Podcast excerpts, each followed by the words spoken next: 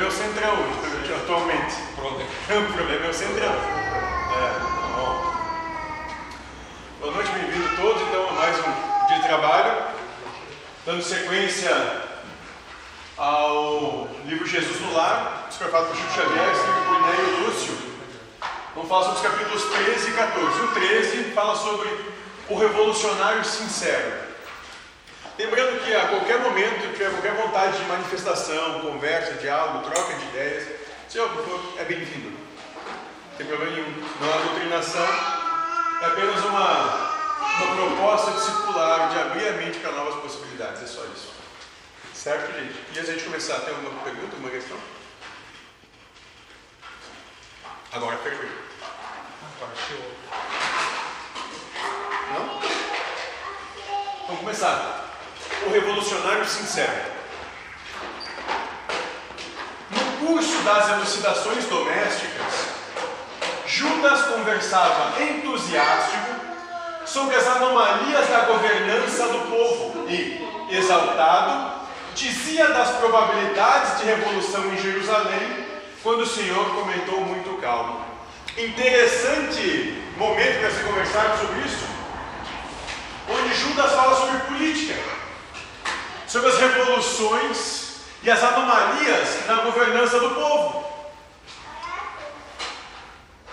E diante esse, essa proposta de Judas, o Cristo vai dizer o seguinte: um rei antigo era considerado cruel pelo povo de sua pátria, a tal ponto que o principal dos profetas do reino foi convidado a chefiar uma rebelião de grande alcance que o arrancasse do trono. O profeta não acreditou de início nas denúncias populares, mas a multidão insistia. O rei era duro de coração, era mau senhor, perseguia, usurpava e flagelava os vassalos em todas as direções clamava-se desabridamente. E foi assim que o condutor de boa fé se inflamou igualmente e aceitou a ideia de uma revolução por único remédio natural e, por isso, articulou-a em silêncio com algumas centenas de companheiros decididos e corajosos.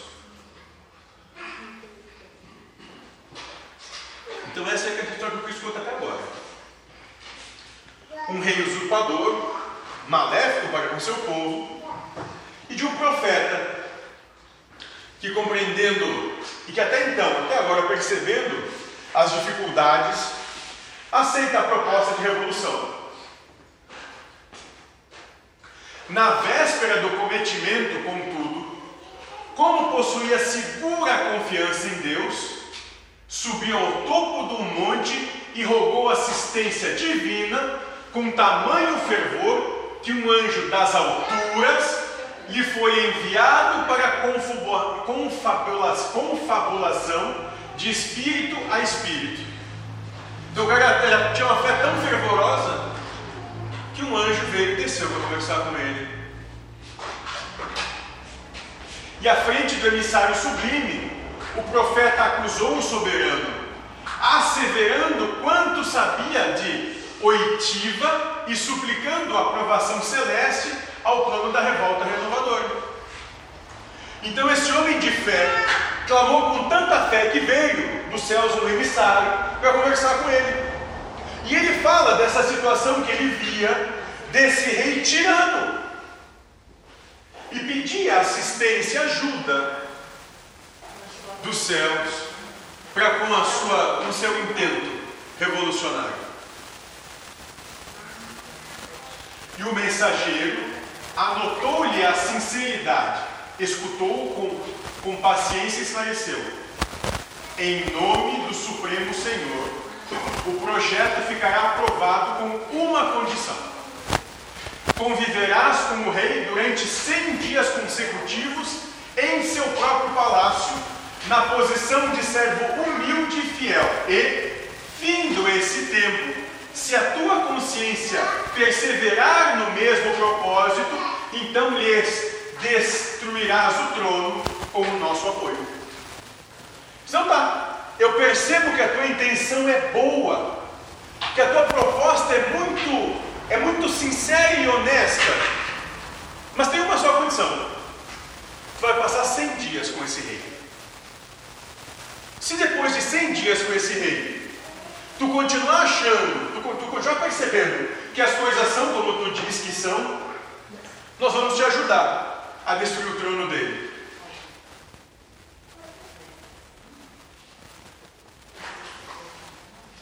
O chefe honesto aceitou a proposta e cumpriu a determinação. Simples e sincero, dirigiu-se à casa real, onde sempre havia acesso aos trabalhos de limpeza, e situou-se na função de apagado servidor. No entanto, tão logo se colocou a serviço do monarca, reparou ele que nunca dispunha de tempo para as menores obrigações alusivas ao gosto de viver. Então ele foi, ele foi para o palácio, se colocou como um servo de baixo escalão, para poder ver como as coisas eram de verdade, e ele já chegou percebendo que aquele rei não tinha tempo para fazer muita coisa da vida, que não tinha tempo e oportunidade para aproveitar a vida. Levantava-se rodeado de conselheiros e ministros impertinentes. Era atormentado por centenas de reclamações de hora em hora. Na qualidade de pai, era privado da ternura dos filhos. Na condição de esposo, vivia distante da companheira. Como é que a gente consegue perceber a analogia daqueles que são muito ocupados, que são muito preocupados com as coisas da vida, não conseguem se ocupar em viver de verdade. Tem que dar tanto tem que dar tanto contentamento a todos esses que rodeiam, esses que são impertinentes, esses que cobrem tudo e tantas coisas, que não tem tempo para viver. Além disso, era obrigado frequentemente a perder o equilíbrio da saúde física em vista de banquetes e cerimônias excessivamente repetidos, nos quais era compelido a ouvir toda a sorte de mentiras da boca de súditos bajuladores e ingratos. Nunca dormia, nem se alimentava em horas certas e, onde estivesse, era constrangido a vigiar as próprias palavras, sendo vedada ao seu espírito qualquer expressão mais demorada de vida que não fosse o artifício a sufocar no coração. E aqui o Cristo começa a dizer o seguinte: para vocês que pensam que o poder é tranquilo e que, e que com o poder tu vai realmente fazer o que tu quer, muito antes, pelo contrário, tu te torna escravo do poder. A paga que o poder te cobra toda a tua vida. toma tudo. Um vendedor de sonhos que até eu sugeri um tempo atrás. É bem, bem isso aí. O orientador da massa popular reconheceu que o imperante mais se assemelhava a um escravo, durante condenado, duramente condenado a servir, sem repouso, em plena solidão espiritual porquanto o rei não gozava nem mesmo a felicidade de cultivar a comunhão com Deus por intermédio da prece comum. O cara não está sozinho nunca, não consegue fazer nada, vai para o banheiro tem alguém na porta esperando. O cara que sai.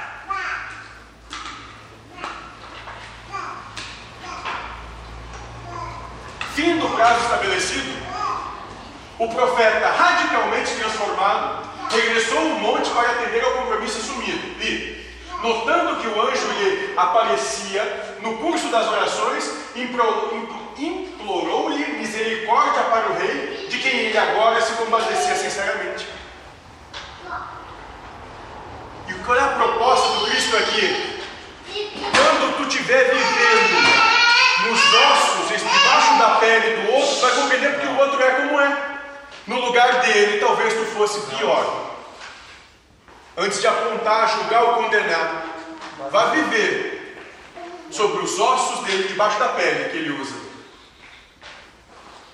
Aqui o nosso profeta Pediu para tudo. Eu quero rezar por ele, porque esse cara vive um martírio. E em seguida, congregou o povo e notificou a todos os companheiros de Leal que o soberano era talvez o homem mais torturado em todo o reino que, ao invés da suspirada insubmissão, competia-lhes a cada um maior entendimento e mais trabalho construtivo no lugar que lhe era próprio dentro do país, a fim de que o monarca, de si mesmo tão escravizado e tão desditoso, pudesse cumprir sem desastres a elevada missão que foi investido. E assim a rebeldia foi convertida em compreensão e serviço. Coisa mais fácil de ter criticar, acusar e apontar. Porra, o cara diz que não pode, que não é para usar máscara, que não é para fazer isso, que não é para fazer aquilo. Coisa mais simples que tem é ir e dizer, ah, como está errado isso, como está certo aquilo, ah, que não tem que ser daquele jeito, que não tem que ser daquele outro. Muito fácil fazer isso quando tu não está comprometido com coisa alguma. Muito fácil e muito pertinente o período que estamos vivendo. Coisa mais fácil é criticar. Quem sabe no lugar lá, se tivesse lá, o que estaria fazendo nesse momento? Como diz Paulo de Tarso, quem coloca os governantes é Deus. Deus deve saber quem coloca. Todos eles. Faz os atos por eles. Ele ser o pior, o pior não, mas é mais É Deus agindo e usando como instrumento Judas, lembra? A história começou com Judas falando de política. Judas, desapontado, parecia ensaiar alguma ponderação irreverente, mas o mestre divino antecipou-se ele falando incisivo. A revolução é sempre o um engano trágico daqueles que desejam arrebatar a outrem o cetro, do governo. Quando cada servidor entende o dever que lhe cabe no plano da vida, não há disposição para a indisciplina, nem tempo para a insubmissão. E aqui o Cristo está dizendo o seguinte: se cada um fizer a sua parte, não tem mais problema, acabou. Mas é cada um fazendo a sua parte só, só o que lhe cabe. É muito fácil ficar reclamando. É muito fácil ficar dizendo que tinha que ser assim assado. Faz a tua parte. Se cada um fizer a sua parte, acabou todo o problema. Todo o sistema se renova. Mas cada um tem que fazer a sua parte. Porque senão é só isso. Está se trocando um déspota por outro. É só outro segurando o mesmo cetro. Não muda nada. Não muda coisa alguma.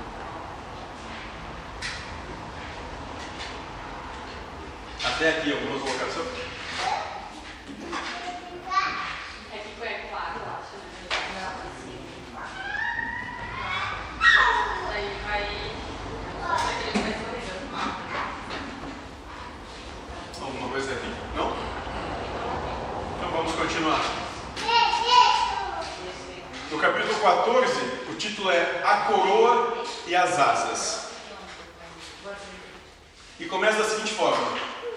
Comentava-se na reunião as glórias do saber, quando Cristo, para ilustrar a palestra, contou despretensioso.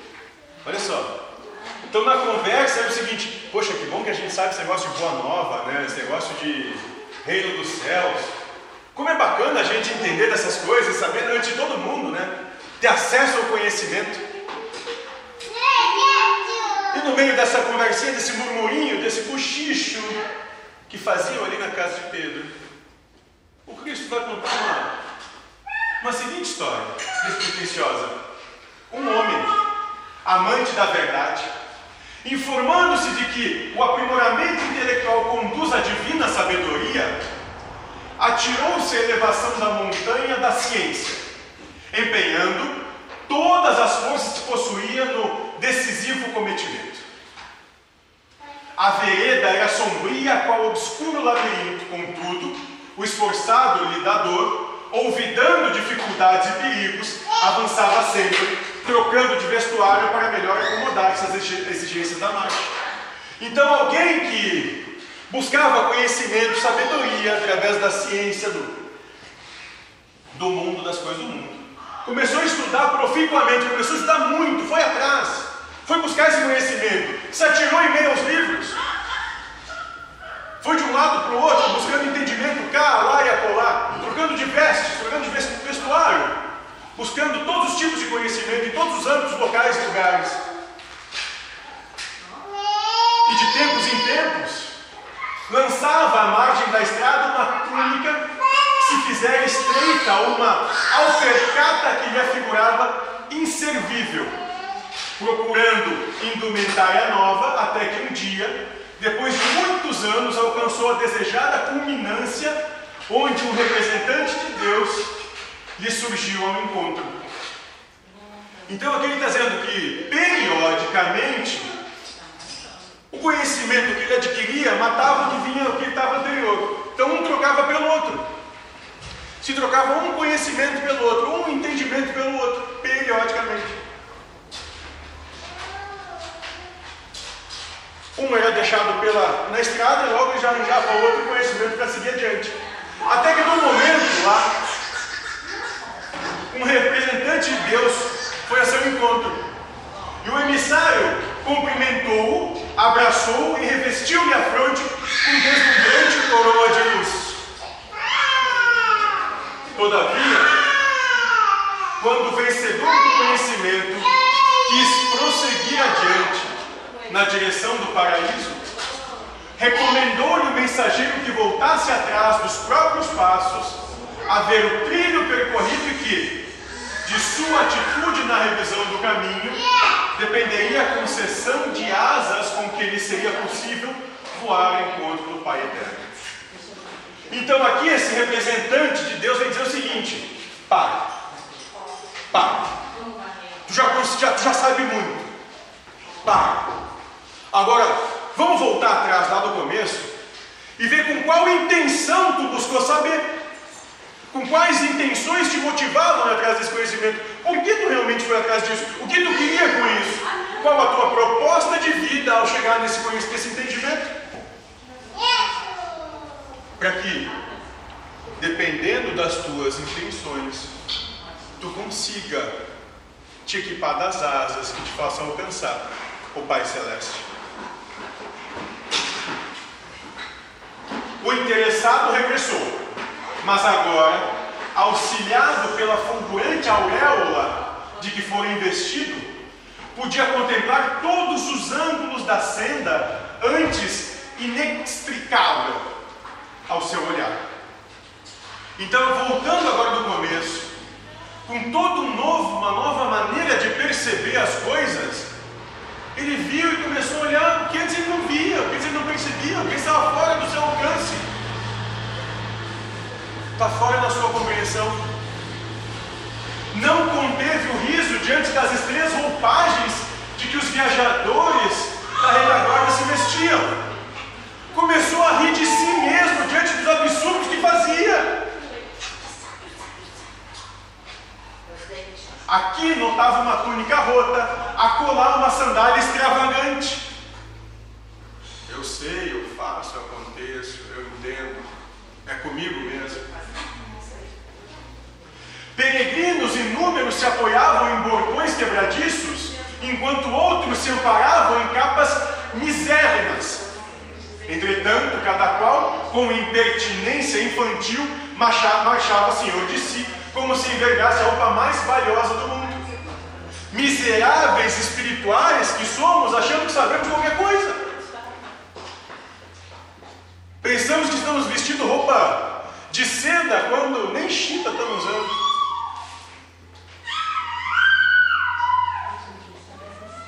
Assim é a nossa caminhada, achando que sabemos alguma coisa. O vencedor da ciência não suportou as impressões que o quadro lhe causava e abriu-se em frases de zombaria, reprovando acremente a ignorância de quantos seguiam em vestes ridículas ou inadequadas. Olha então aquele ser que sabe, começou a zombar daqueles que estavam ali usando essas roupas rotas, sujas, maltrapilhos. É aquele que sabe, zombando daqueles que ele pretensiosamente diz que sabe menos, que são ignorantes ou qualquer outra coisa assim. O Senhor da ciência gritou, condenou e fez ápodos contundentes. Dirigiu-se à comunidade dos viajantes com tamanha ironia que muitos renunciaram súbita, retornando à inércia da planície vasta. Degringolou tanto aqueles que estavam criando o caminho que tirou a vontade deles caminhar. Porque ele se dizia saber muito. Após amaldiçoar a todos, indistintamente, voltou o herói coroado ao cume do monte, na expectativa de partir sem detença ao encontro do Pai. Mas o anjo, muito triste, explicou-lhe que a roupagem dos outros que lhe provocara tanto sarcasmo inútil era aquela mesma de que ele se servira para elevar-se, ao tempo em que era frágil e semicego. Apontou, acusou, tirou sarro, foi sarcástico com aqueles que estavam vivendo naquele momento coisas que esse mesmo viveu ontem.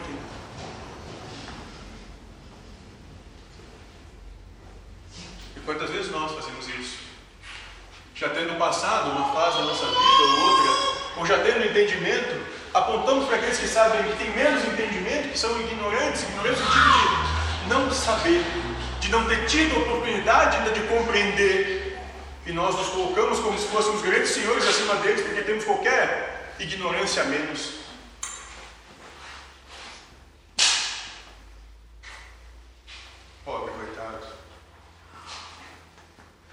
Que as asas de luz, com que, com que deveria erguer-se ao trono divino, somente lhe seriam dadas quando edificasse o amor no imo.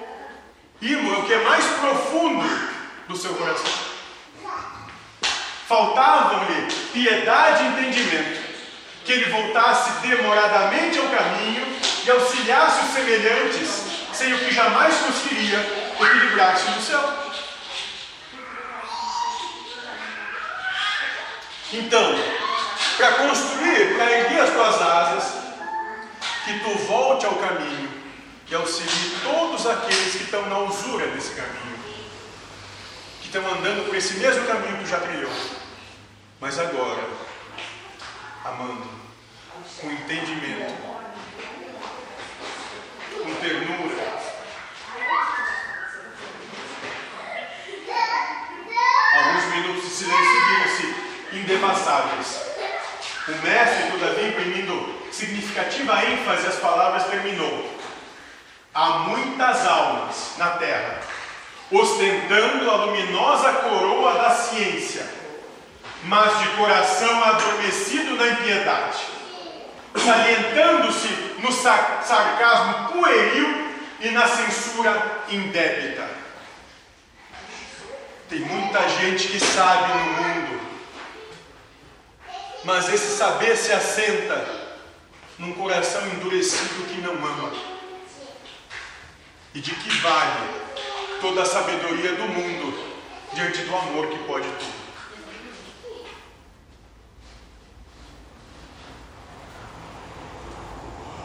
Envenenadas pela incompreensão, exigentes e cruéis, fulminam os companheiros mais fracos no entendimento ou na cultura, ao invés de estender-lhes as mãos fraternais, reconhecendo que também já foram assim, tateantes e imperfeitos Enquanto, porém, não se decidirem a ajudar o irmão menos esclarecido e menos afortunado, acolhendo-o no próprio espírito, com sinceridade e devotamento, não receberão as asas com que lhes será lícito partir na direção do céu. Aí me lembra aquela carta de Paulo quando ele diz: Ainda que eu falasse a língua dos homens e a língua dos anjos, sem amor, eu nada serei. Não vale nada. Não tem sentido. Não se chega a lugar algum. Está se perdendo tempo. e oportunidade, só isso. Todo instante perdido em não amar é instante perdido para sempre, que não vai retornar. Faz com que a vida não tenha sentido algum. Alguma pergunta?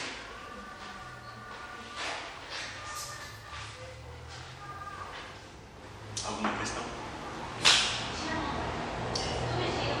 Então a proposta, senhoras e senhores, saíram daqui hoje com dois entendimentos. Primeiro, não julguem quem quer que seja, porque na mesma situação, muito provavelmente fariam o mesmo.